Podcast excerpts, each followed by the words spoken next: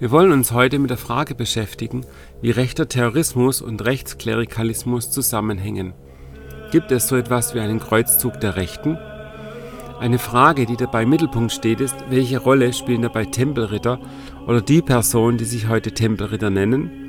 Gibt es auch 2019 noch einen bewaffneten Kampf von Fanatikern, die sich auf das Christentum berufen? Und falls ja, kann es sein, dass es zwischen rechtem Extremismus und religiösem Extremismus Überschneidungen gibt? Wir fangen mit aktuellen Geschehnissen an. Am 15. März 2019 verübte der Rechtsextremist Brandon Tarrant einen Anschlag auf eine Moschee in Christchurch in Neuseeland. Er tötete dabei 50 Menschen und verletzte 50 Menschen schwer es handelt sich um die Tat mit den meisten Todesopfern in Neuseeland seit 1943. Hier ein O-Ton der Tagesschau zu Christchurch. Über Neuseeland berichtet unser ARD-Studio in Singapur und dort ist unsere Korrespondentin Sandra Razzo. Wie sind diese Angriffe abgelaufen? Ja, wir wissen, dass sich in der einen Moschee ungefähr 400 Gläubige zum Freitagsgebet versammelt hatten. Es war um Viertel vor zwei, als dann diese Schießerei begann. Es waren auch äh, viele Kinder unter den Opfern.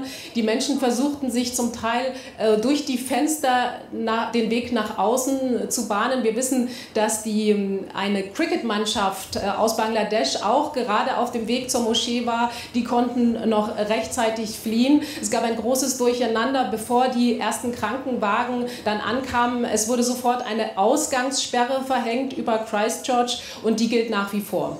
Tarrant verbreitete vorab ein Manifest im Internet. In diesem erwähnte er den großen Austausch. Der große Austausch ist eine Theorie von Rechtsextremisten, die besagt, dass die weiße christliche Bevölkerung durch einen kulturellen Einheitsbrei ausgetauscht werde und dahinter wiederum der weltweite Kulturmarxismus stehe. Wie legitimiert jemand den Mord an 50 Menschen? Dazu lohnt sich dieses Manifest näher anzusehen. Auf dem Deckblatt des Papiers ist eine schwarze Sonne abgebildet.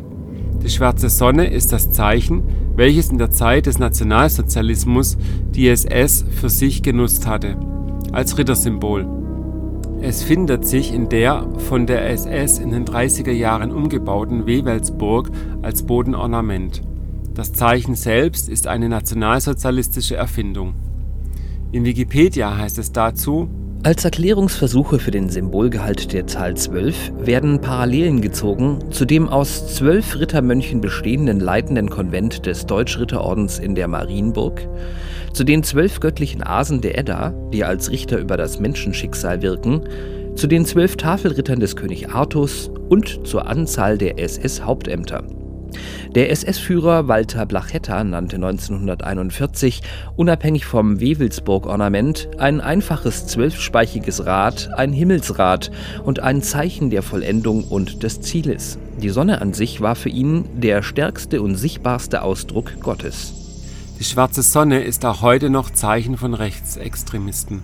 Und zwar offenbar wird dieses immer noch als Rittersymbol verstanden auch für den Rechtsterroristen aus Christchurch Brandon Tarrant. Auf dem Einband seines Manifests wird die schwarze Sonne ergänzt durch den Satz Towards a New Society, we march ever forwards. Zu einer neuen Gesellschaft, wir marschieren immer vorwärts übersetzt. Und im Manifest lesen wir dann Wir erleben eine Invasion auf einem Niveau, das in der Geschichte noch nie da war. Millionen von Menschen, die legal über unsere Grenzen strömen, wurden vom Staat und von Unternehmen eingeladen, um die Weißen zu ersetzen, die sich nicht vermehrt haben, um die billige Arbeit, neue Verbraucher und eine neue Steuerbasis zu schaffen, die die Unternehmen und Staaten brauchen, um zu gedeihen. Diese Krise der Masseneinwanderung und der Substitution von Fruchtbarkeit ist ein Angriff auf das europäische Volk, der, wenn er nicht bekämpft wird, letztendlich zu einer vollständigen rassischen und kulturellen Ersetzung des europäischen Volkes führen wird. Cultural replacement of the European people. Dies nennt Tarrant White Genocide. Seine Legitimation ist also, gegen den Genozid an der weißen Rasse vorzugehen und sich zur Wehr zu setzen. Obwohl er sich dazu selbst entschieden habe, hätte er vorab Kontakt zu einem Knights Templar aufgenommen, um sich von diesem den Segen zur Tat zu holen. No group ordered my attack. I make my decision myself. Though I did contact the reborn Knights Templar for a blessing in support of the attack, which was given. Knights Templar heißt auf Deutsch Tempelritter. Über diese schreibt der Attentäter, die Anzahl der Menschen in dieser Organisation gingen in die Millionen und es gäbe mehrere tausend Gruppen. Häufig seien sie beim Militär oder bei Strafverfolgungsbehörden beschäftigt. Könnte es sein, dass Rechtsextremismus wirklich weiter verbreitet als häufig angenommen ist?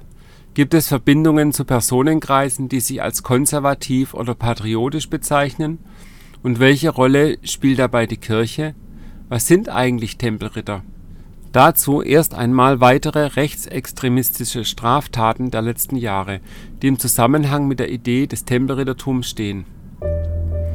Im Juli 2011 verübte der norwegische Rechtsextremist Anders Behring Breivik Anschläge in Oslo und der Insel Utøya.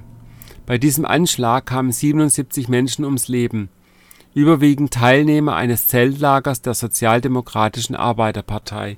Hierzu ein O-Ton von Euronews nach und nach werden immer mehr Details über die Schreckenstaten von Anders Breivik bekannt, vor allem über das, was sich auf der Insel Utoya abspielte. Breivik prüfte immer wieder, ob seine Opfer auch wirklich tot waren. Er machte sich auf die Suche nach Jugendlichen, die sich in den Büschen und hinter Felsen versteckt hatten, und er schoss auch auf jene, die versuchten, dem Inferno schwimmend zu entkommen. Einige Zeugen hatten auch von einem zweiten Schützen berichtet, einem dunkelhaarigen Mann, der mit einer Pistole und einem Gewehr bewaffnet gewesen sei. Die Polizei geht den Hinweisen nach, konnte bislang jedoch keine Spur von einem zweiten Mann finden. Breivik wurde verhaftet und äußerte sich später, er habe in der liberianischen Hauptstadt Monrovia einen serbischen Kriegsveteranen getroffen, der ihm den Zugang zu Tempelrittern in London verschafft habe. Es ist offiziell nicht geklärt worden, ob es diesen Orden gibt. Sicher ist, dass Breivik sich selbst als Tempelritter sah auch er veröffentlichte wie der Täter in Neuseeland ein Manifest. Dieses trägt den Titel 2083 A European Declaration of Independence und nicht übersehbar ziert den Einband ein rotes Kreuz, das sogenannte Tatzenkreuz und Symbol der Tempelritter. Unterschrieben ist es mit der lateinischen Bezeichnung Pauperes Commilitones Christi Templique Solomonici auf Deutsch Arme Ritterschaft Christi und des Salomonischen Tempels. Wikipedia dazu der Ritterorden wurde 1118 im Königreich Jerusalem gegründet. Er war der erste Orden, der die Ideale des adligen Rittertums mit denen des Mönchtums vereinte, zweier Stände, die bis dahin streng getrennt waren. In diesem Sinne war er der erste Ritterorden und während der Kreuzzüge eine militärische Eliteeinheit. Er unterstand direkt dem Papst. Auf Druck des französischen Königs Philipp IV. wurde der Orden nach einem langwierigen, aufsehenerregenden Templerprozess von Papst Clemens V. am 22. März 1312 auf dem Konzil von Vienne offiziell aufgelöst. In der Folge gab es mehrere Organisationen, die sich auf das Erbe des Templerordens bezogen und teilweise noch aktiv sind. Wer könnten die Organisationen und die Personen sein, die sich heute noch auf die Tempelritterei beziehen? Wir haben bisher die Terroristen Brandon Tarrant und Anders Breivik kennengelernt. Gibt es noch weitere Personen des 21. Jahrhunderts, bei denen sowohl von einem großen Austausch zu lesen ist, als auch die Tempelritter-Symbolik auftaucht? Ein Blick nach Österreich in Österreich finden sich rechtsextremistische Gruppen unter dem Namen Identitäre Bewegung um das Jahr 2012 als Verein zusammen. Er wurde unter dem Namen Verein zur Erhaltung und Förderung der kulturellen Identität in Österreich ins Vereinsregister eingetragen. Ursprünglich stammte die Identitäre Bewegung aus Frankreich und den frühen 2000ern der Bloc Identitaire wurde von der rechten Jugendorganisation Jeunesse Identitaire ins Leben gerufen, deren Vorgängerorganisation Unité Radicale hieß und gute Kontakte zur NPD pflegte. Die ideologische Grundlage der identitären Bewegung basiert auf der Idee des Ethnopluralismus, also dem Gedanken, den schon die Nationalsozialisten hatten, jedem Volk seinen eigenen Lebensraum zukommen zu lassen.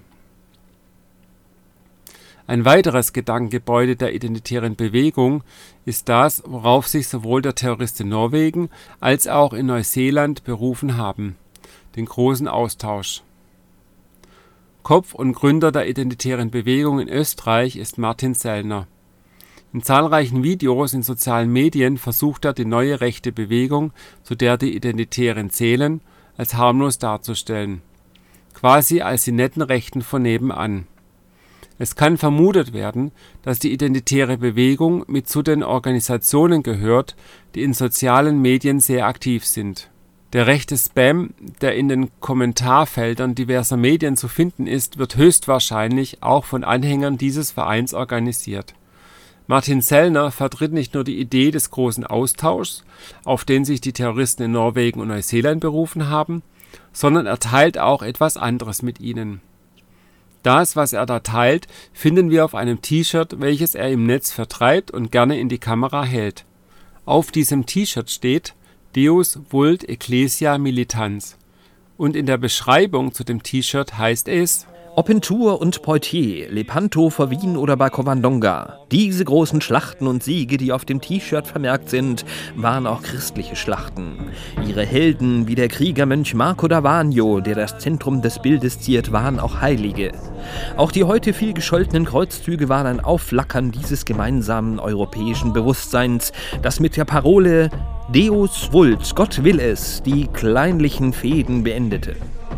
In einer Zeit, in der wieder höchste Gefahr droht, brauchen wir den Geist der Ecclesia Militanz, der kriegerischen Kirche, erneut. Ob Atheisten, Heiden oder Christen, wenn Europas Kirchen und Priester attackiert werden, kann es nur eine Losung geben. Defend Europe. Deus Vult. Deus Vult ist der Ausruf zum Kreuzzug und meint so viel wie Gott will es und auf dem T-Shirt ist zwischen den Worten Deus und Vult ein Zeichen zu erkennen, das Tatzenkreuz der Tempelritter. In dem neurechten Shop mit dem Namen Phalanx Europa taucht dieses T-Shirt in einer Reihe weiterer Shirts mit rechter Symbolik auf. Auf einem sehen wir ein weiteres Tempelritter-Symbol. Zwei Ritter auf einem Pferd. Es wird angeboten unter dem Namen Herrenshirt Templer und kostet 24,90 inklusive Mehrwertsteuer. Es ist offensichtlich, dass die Anhänger der identitären Bewegung sich auch in der Tradition der Tempelritter stehen sehen. Anders Bering Breivik, der Massenmörder aus Norwegen, Brendan Tarrant, der Rechtsterrorist in Neuseeland und ebenfalls Massenmörder, und Martin Sellner von der identitären Bewegung in Österreich. Alle sehen sich als Tempelritter. Wer eigentlich noch? Gibt es da noch mehr? Denken Sie, dass die Bürgermänner diesen Scheißen? Denken Sie, dass Sie in Politik verzichten? Legen Sie ganz die Toten unschuldig auf zum Fass! Legen Sie ganz die Bomben, die Blinde vor euch aus!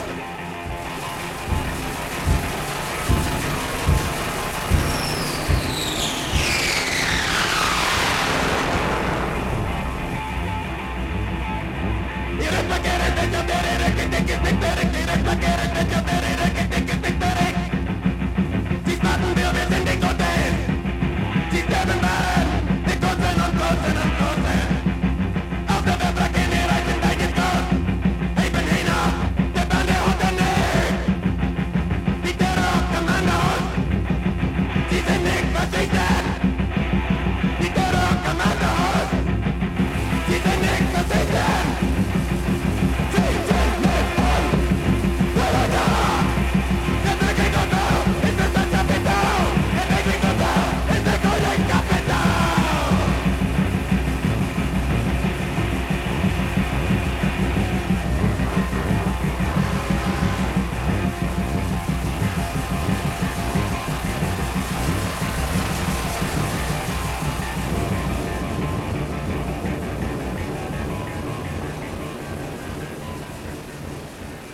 Am 22. Juli 2016 tötete David Sonbolli im Olympia-Einkaufszentrum in München neun Menschen.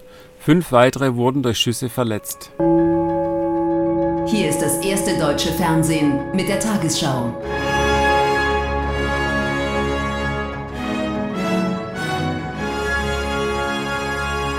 Heute im Studio Jens Riva. Guten Abend, meine Damen und Herren. Ich begrüße Sie zur Tagesschau. München wird von einem Anschlag erschüttert. Ein oder mehrere Attentäter sollen mehrere Menschen getötet haben, wie die Polizei bestätigt. Berichtet wird von vielen Verletzten. Zurzeit läuft noch ein Großeinsatz der Polizei im Innenstadtgebiet. Gegen 18 Uhr gab es die ersten Meldungen über Schießereien aus dem Norden der bayerischen Landeshauptstadt im Olympia-Einkaufszentrum, das in der Nähe des Olympiaparks liegt, hatten der oder die Täter das Feuer eröffnet. Zurzeit sind der oder die Täter noch auf der Flucht. Die Polizei rief die Münchner dazu auf, zu Hause zu bleiben und öffentliche Plätze zu meiden.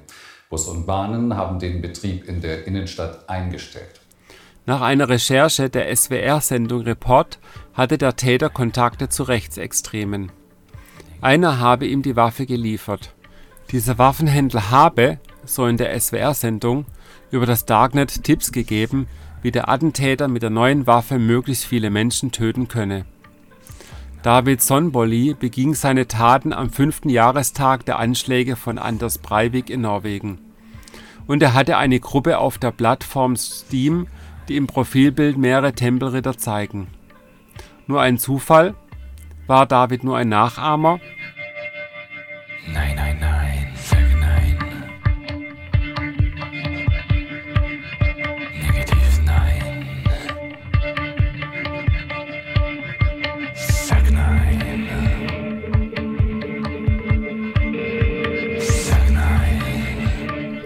Denken wir an den Attentäter vom 2019er Anschlag Brandon Tarrant. Wie war das doch gleich mit den anderen, die so denken wie er und die er in seinem Manifest erwähnt? Was ist mit den mehreren tausend Gruppen, von denen Tarrant in seinem Manifest spricht? Was mit den Sympathisanten in Militär- und den Strafverfolgungsbehörden, die er erwähnt? Wie ist das beispielsweise mit dem NSU? Gab es da nicht mal Polizisten, die einen Ku Klux Klan betrieben? Was ist von den Manifesten zweier Massenmörder zu halten? Gibt es weltweit noch andere Tempelritter? Mit was haben wir es hier zu tun? Dazu ein Blick in die Geschichte. Vielleicht lassen wir Menschen, die sich Tempelritter nennen, die Geschichte einfach selbst erzählen. Auf der Website tempelherren-orden.de hört sich das wie folgt an. Schon kurz nach dem Tode Mohammeds tobte der Islam wie ein Wüstensturm über die Christenheit. In kurzer Zeit gingen so zwei Drittel der christlichen Gebiete verloren. Als dann auch noch die heiligen Stätten der Christenheit in muselmanische Hände fielen, drang ein Hilferuf aus Byzanz nach Rom. Im Jahre 1095 war es dann soweit. Mit den Worten Deus Vult rief der Papst das Abendland zum Kampf gegen die Mohammedaner auf. Die Zeit der Kreuzzüge und der Ritterorden begann. Eine neue unabhängige Ritterschaft, die Ordensritter, entwickelte sich. Sie stellten sich die Aufgabe, inmitten von Gewalt, Rohheit, Grausamkeit und Skrupellosigkeit den Gedanken des Rechts und der Gerechtigkeit in besonders unruhigen Zeiten zu verkörpern. In diesen Rahmen fügte sich der ehrgeizige Plan, Krieger und Christ in einem gleichsam idealen Wesen zu verschmelzen. Dies brachte einen Lebensstil hervor, der außerordentlich fruchtbar war. Als die Kirche die Feldzüge gegen die Ungläubigen segnete, öffnete sie damit ein Ventil für den Betätigungsdrang von harten und entschlossenen Männern, die dem Mystizismus zuneigten. Der Ordensritter, der durch ergreifende Zeremonien seine Weihe erhielt, stieg zu dem legendären Helden auf, als der er in unserem Bewusstsein noch heute lebendig ist. Und weiter heißt es, Platzhirschverhalten mit Zurechtweisung durch Erniedrigung oder Zwang zu unerlaubten Handlungen als Zugehörigkeitsbeweis sind tragende Elemente eingeschworener Einheiten. Jeder gute Truppenführer weiß davon und wird sie bis zu einem gewissen Grad übersehen. Es ist eine Gratwanderung, die ganz klar nicht von der gängigen Dienstvorschrift gedeckt wird, aber sie macht die Truppe erst gut. Man kennt ähnliches bis in die heutige Zeit, zum Beispiel als Stuben- oder Kantinenzauber, Unteroffizierstreffen oder auch als Herrenabend in Offizierscasinos. Hier findet das Zusammenschweißen statt und der historisch überlieferte Ausspruch Saufen wie die Templer gibt dazu wichtiges Zeugnis.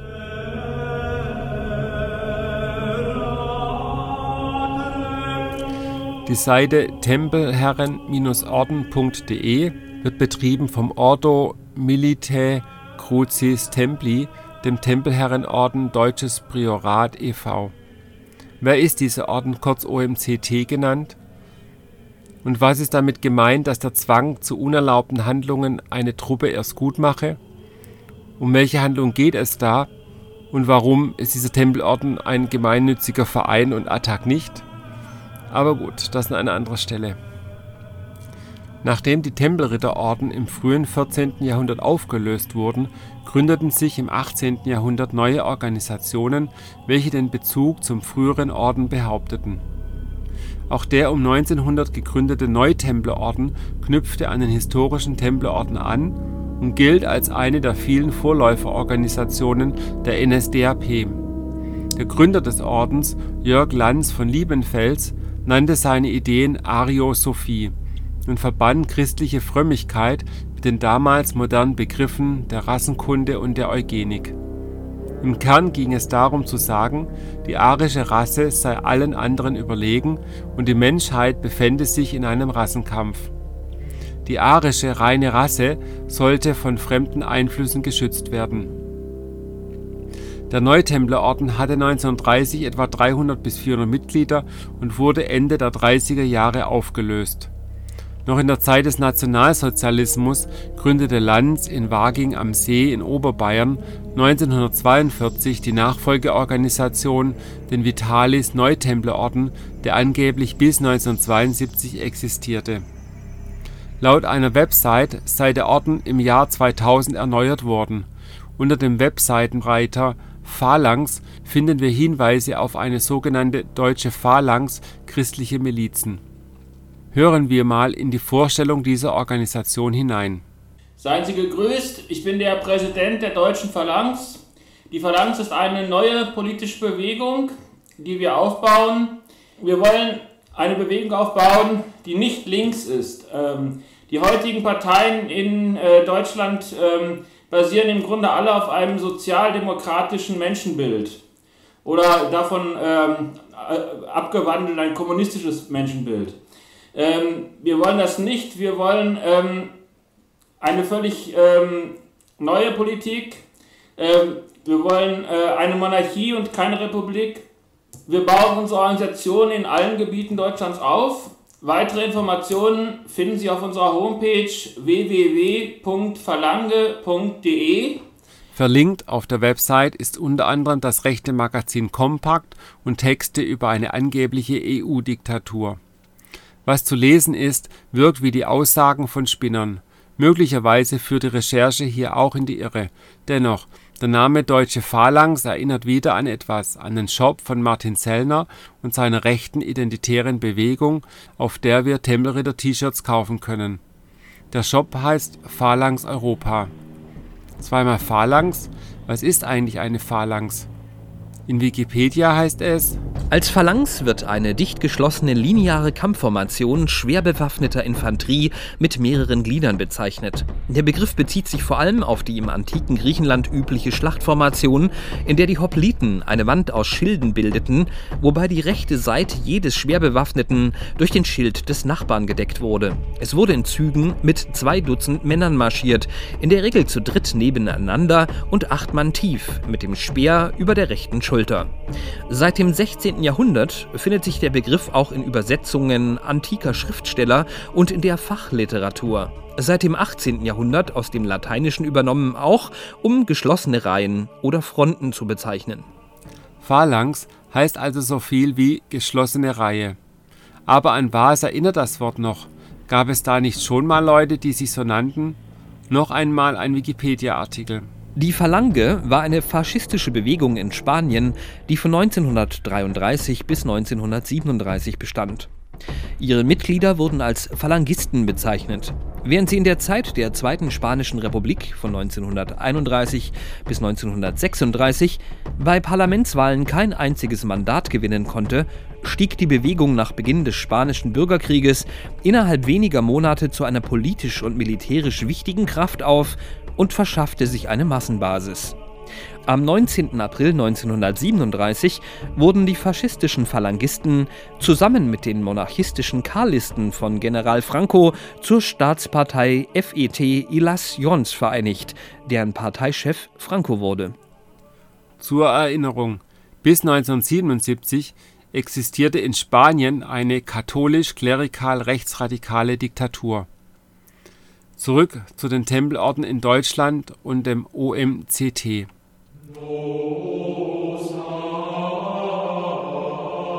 1957 wurde das Deutsche Priorat Deutscher Tempelherrenorden Ordo Militiae Crucis Templi, abgekürzt OMCT, gegründet. So heißt es auf der Website des OMCT Ab dem Jahre 1950 kam es zu ersten Kontakten in Deutschland mit französischen Templern. Von der französischen Regentschaft wurde der evangelische Theologe Dr. Hans Heuer mit der Gründung einer Ordensgemeinschaft in der Bundesrepublik betraut und zum Prior ernannt. Die im Jahre 1957 gegründete Gemeinschaft erhielt den Namen Jakob Mollet Kollegium des souveränen Tempelherrenordens. Und Dr. Heuer errichtete auch Zweigniederlassungen in Österreich und England, in Chile und im Libanon. Dieser Orden wurde von 1980 bis 1991 von einem ehemaligen nationalsozialistischen Funktionär geleitet. Er hieß Hugo Wellems. Hugo Wellems trat 1930 als 18-Jähriger der NSDAP bei, war HJ-Bannführer, Mitglied der Legion Condor im Spanischen Bürgerkrieg wurde später Referent im Reichsministerium für Volksaufklärung und Propaganda und Leiter des Propagandaamtes in Cauen. Ein echter Nazi also. Er blieb es auch noch nach 1945. 1962 gründete Wellems die sogenannte Staats und Wirtschaftspolitische Gesellschaft mit Sitz in Hamburg zusammen mit zwei CDU-Mitgliedern. Hier die Tätigkeiten wieder in Wikipedia nachzulesen die Gesellschaft betreibt laut ihrem Selbstverständnis konservative Bildungsarbeit im vorpolitischen Raum. Die SWG organisiert in erster Linie Vortragsveranstaltungen über politische, historische, wirtschaftliche und soziale Themen. Ziel der Arbeit der Gesellschaft ist das Werben für die Vaterlandsliebe, aus welcher Recht und Freiheit in Staat und Wirtschaft entstehen. Der ehemalige Hamburger Vize-Verfassungsschutzchef Manfred Moog äußerte 2001, bei der SWG bestünden personelle Überschneidungen mit rechtsextremen Organisationen. Laut einem Pressebericht 2015 hatte der Hamburger Verfassungsschutz die SWG im Blick, weil auch Rechtsextremisten bei Veranstaltungen aufgetreten seien. So etwa die Rechtsanwältin Gisela Pahl. Laut einem Sprecher des Amtes behält die Behörde mögliche Bezüge und Kontakte der SWG zur rechtsextremistischen Szene im Fokus. Offiziell beobachtet werde der Verein aber nicht. Der Politikwissenschaftler Wolfgang Gessenharter ordnete die SWG 2004 zur neuen Rechten ein und stellte sie 2008 als ein wichtiges Scharnier zwischen Konservatismus und Rechtsextremismus dar.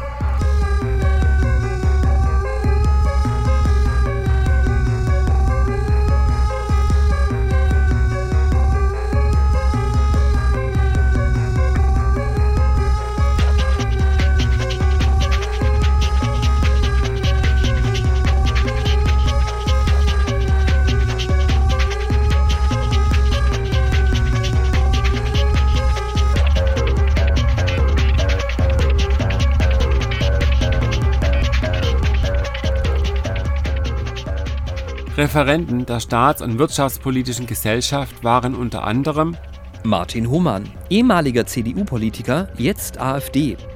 Alexander Gauland, ehemaliger CDU-Politiker, jetzt AfD.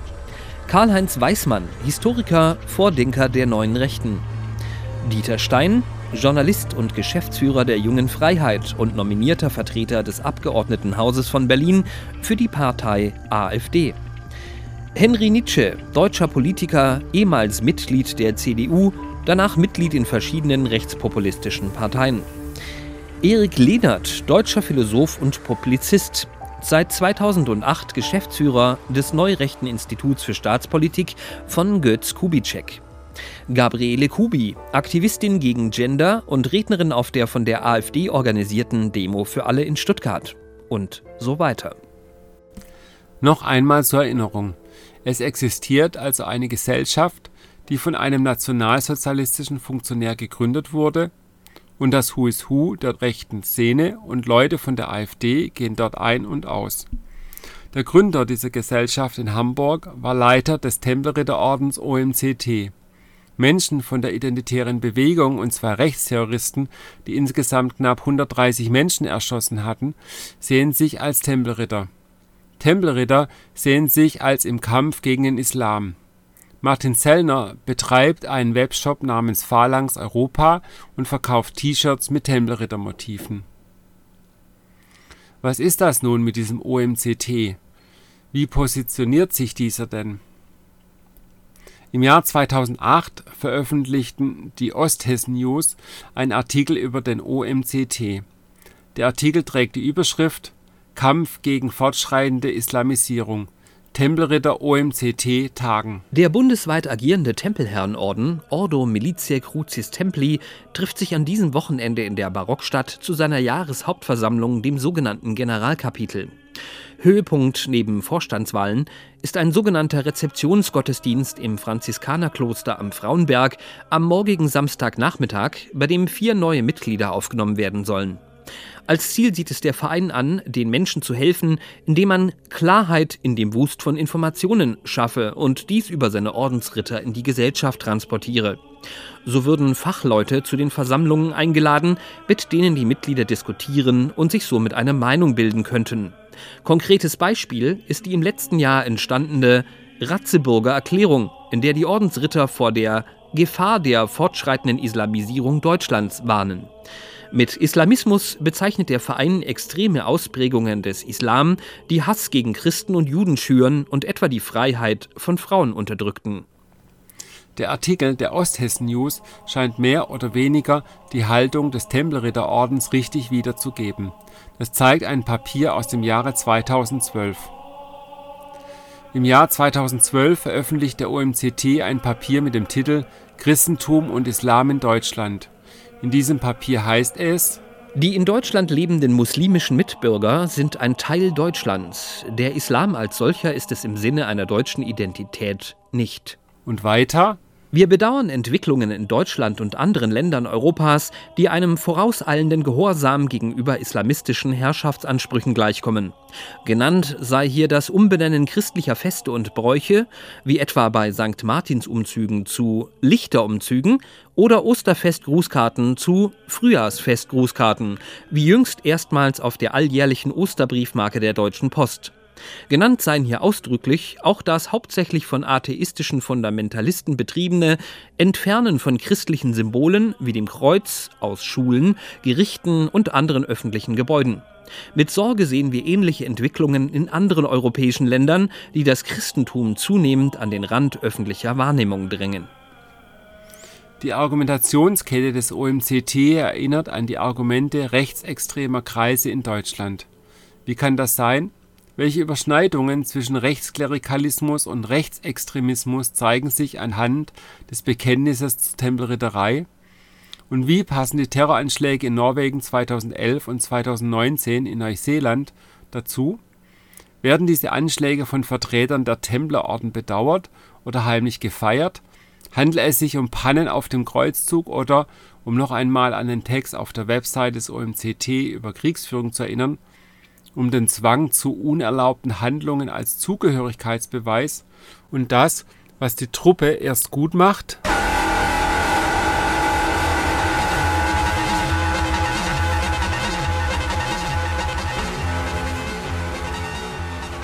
Noch einmal gefragt, welche Handlungen wären das? Vielleicht würde es sich lohnen, da einmal genauer hinzusehen. Fragen wären, wer hängt mit wem herum, wer bezieht sich aufeinander und das Wichtigste ist, Wer teilt mit wem welche Weltanschauung? Offiziell hat der OMCT eine Verbindung zu Rechtsterroristen wie Breivik abgestritten. Auch in einem Kommentar auf einer Website steht, ich lege großen Wert auf die Feststellung, dass der OMCT Tempelherrenorden, Deutsches Priorat, keinerlei Verbindung zu denjenigen nunmehr in den Medien kommentierten neuen Tempelrittern hat, zu denen der Oslo-Attentäter offenbar Kontakt suchte. Der Eintrag ist vom 24.07.2011, also kurz nach dem Anschlag in Norwegen. Aber Dieser Kommentar steht auf der rechtsextremistischen Website P-News, die sich gegen eine befürchtete Islamisierung Europas richtet. Beruhigend? Nein. Ganz unabhängig davon, ob Tempelritterorden wie der OMCT nun wirklich einen Kontakt zu rechtsextremistischen Terroristen haben oder nicht, was sicher ist, dass dasselbe Weltbild vertreten wird. Die Personen verstehen sich als Teil eines Kreuzzuges gegen etwas, was nicht nur Martin Sellner von der Identitären Bewegung den großen Austausch nennt, sondern auch Alexander Gauland sowie Mitglieder des Ordo Militiae Crucis Templi kurz OMCT. Dass es zwischen ehemaligen Nationalsozialisten und Tempelritterorden Kontakte gegeben hat, dass sich die SS als ritterlich verstanden hat und rechtsextreme Terroristen, die Menschen erschießen bzw. eigentlich ermorden, sich gerne mal auf das Tempelrittertum berufen, sind Fakten. Ob dabei Rechtsklerikale oder Rechtsextremisten gezielt zum Terror aufrufen oder der Terror nur Resultat eines gewissen Weltbildes ist, spielt am Ende kaum eine Rolle. Fassen wir noch einmal die geistigen Gemeinsamkeiten der Rechtsterroristen Brendan Tarrant, Anders Bering Breivik, David Sonbolli, dem Chef der Identitären Bewegung und die Ziele des deutschen Tempelherrenordens Ordo Militiae Crucis Templi, kurz OMCT, der AfD, der Staats- und Wirtschaftspolitischen Gesellschaft und anderer Vereine und Personen zusammen es geht all diesen Akteuren darum zu betonen, sich dagegen wehren zu müssen, dass die europäischen Christen aussterben.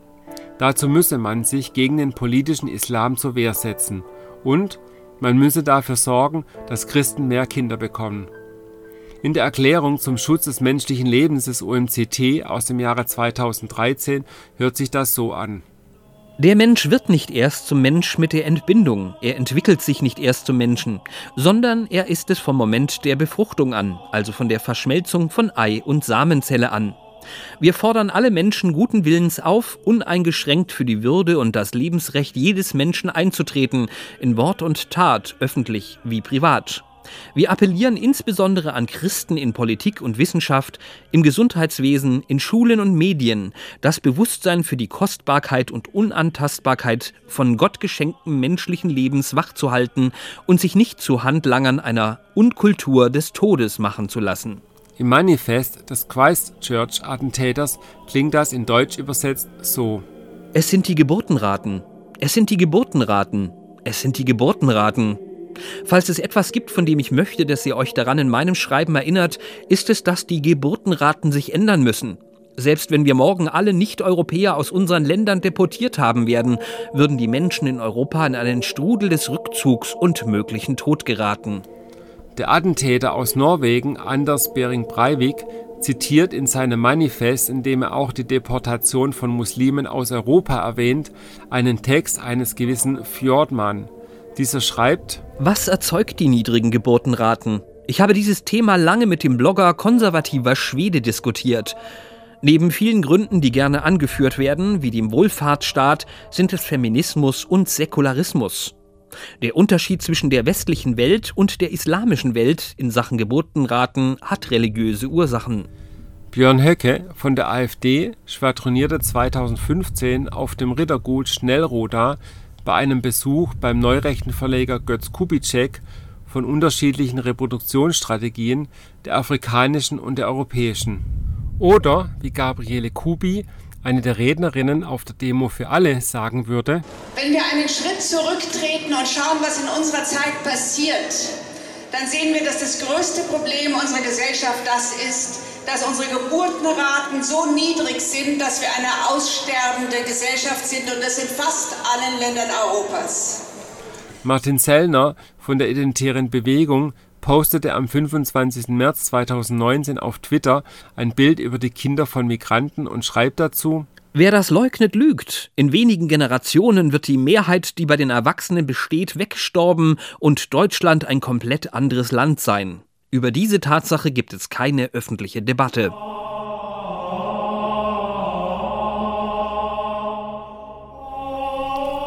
Anfang 2019 trafen sich rechte Parteien in Italien zum konservativen World Congress of Families, welcher von einer Demonstration von Abtreibungsgegnern begleitet wurde Sie trugen Luftballons in Blau und Rosa und Transparente mit Aufschriften wie Gott, Familie, Vaterland und Ja zum Leben, Nein zur Abtreibung.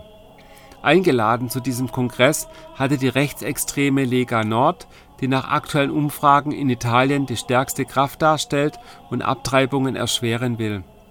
Gäste waren unter anderem die katholische Aktivistin Fürstin Gloria von Thurn und Taxis sowie der ehemalige CDUler und AfD-Europawahlkandidat Maximilian Krah. Was der Mann an Opfern bringt im Ringen seines Volkes, bringt die Frau an Opfern im Ringen um die Erhaltung dieses Volkes in den einzelnen Zellen. Jedes Kind, das sie zur Welt bringt, ist eine Schlacht, die sie besteht für Sein oder Nichtsein ihres Volkes. Wir wehren uns dagegen, dass ein Intellektualismus verdorbenster Art das auseinanderreißen will, was Gott zusammengefügt hat. Die Frau ist, weil sie von der ursächlichsten Wurzel ausgeht, auch das stabilste Element in der Erhaltung eines Volkes. Wir haben deshalb die Frau eingebaut in den Kampf der völkischen Gemeinschaft, so wie die Natur und die Vorsehung es bestimmt hat. Wenn früher die liberalen intellektualistischen Frauenbewegungen in ihren Programmen viele, viele Punkte enthielten, die ihren Ausgang vom sogenannten Geiste nahmen, dann enthält das Programm unserer Frauenbewegung eigentlich nur einen einzigen Punkt, und dieser Punkt heißt das Kind, dieses kleine Wesen, das werden muss und gedeihen soll, für das der ganze Lebenskampf ja überhaupt allein einen Sinn hat. Adolf Hitler, 8. September 1934 auf dem Reichsparteitag in Nürnberg.